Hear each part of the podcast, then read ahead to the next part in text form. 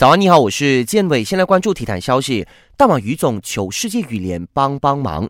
根据世界羽联新修订的赛程表，九月一号的中华台北公开赛可能会是我国选手休战多时后参加的第一场赛事。然而，各国的出入境限制还没解封，成了羽总安排选手出国的一大考验。所以，大马羽总希望世界羽联能够出手，帮他们取得出入境许可，方便球员出国参加比赛。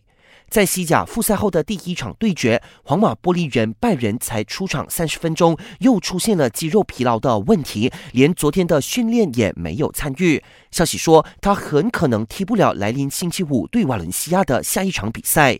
这场比赛也不会看到前锋巴斯克斯的身影。他在训练课弄伤右腿比目鱼肌后，估计需要休战两到三个星期。皇马传奇门将卡西利亚斯宣布不会竞选西足协主席职位。毕竟疫情当前，更重要的是让足球和社会团结一致，竞选成了次要的事。